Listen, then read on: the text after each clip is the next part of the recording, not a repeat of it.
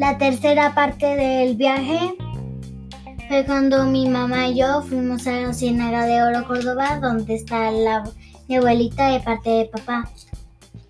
Eh, allá fuimos una vez a la piscina y allá están todos mis primos. También mi abuelita tiene muchos gatos y en el último día que íbamos a ir, mi mamá y yo jugamos en la parte trasera con una manguera de agua.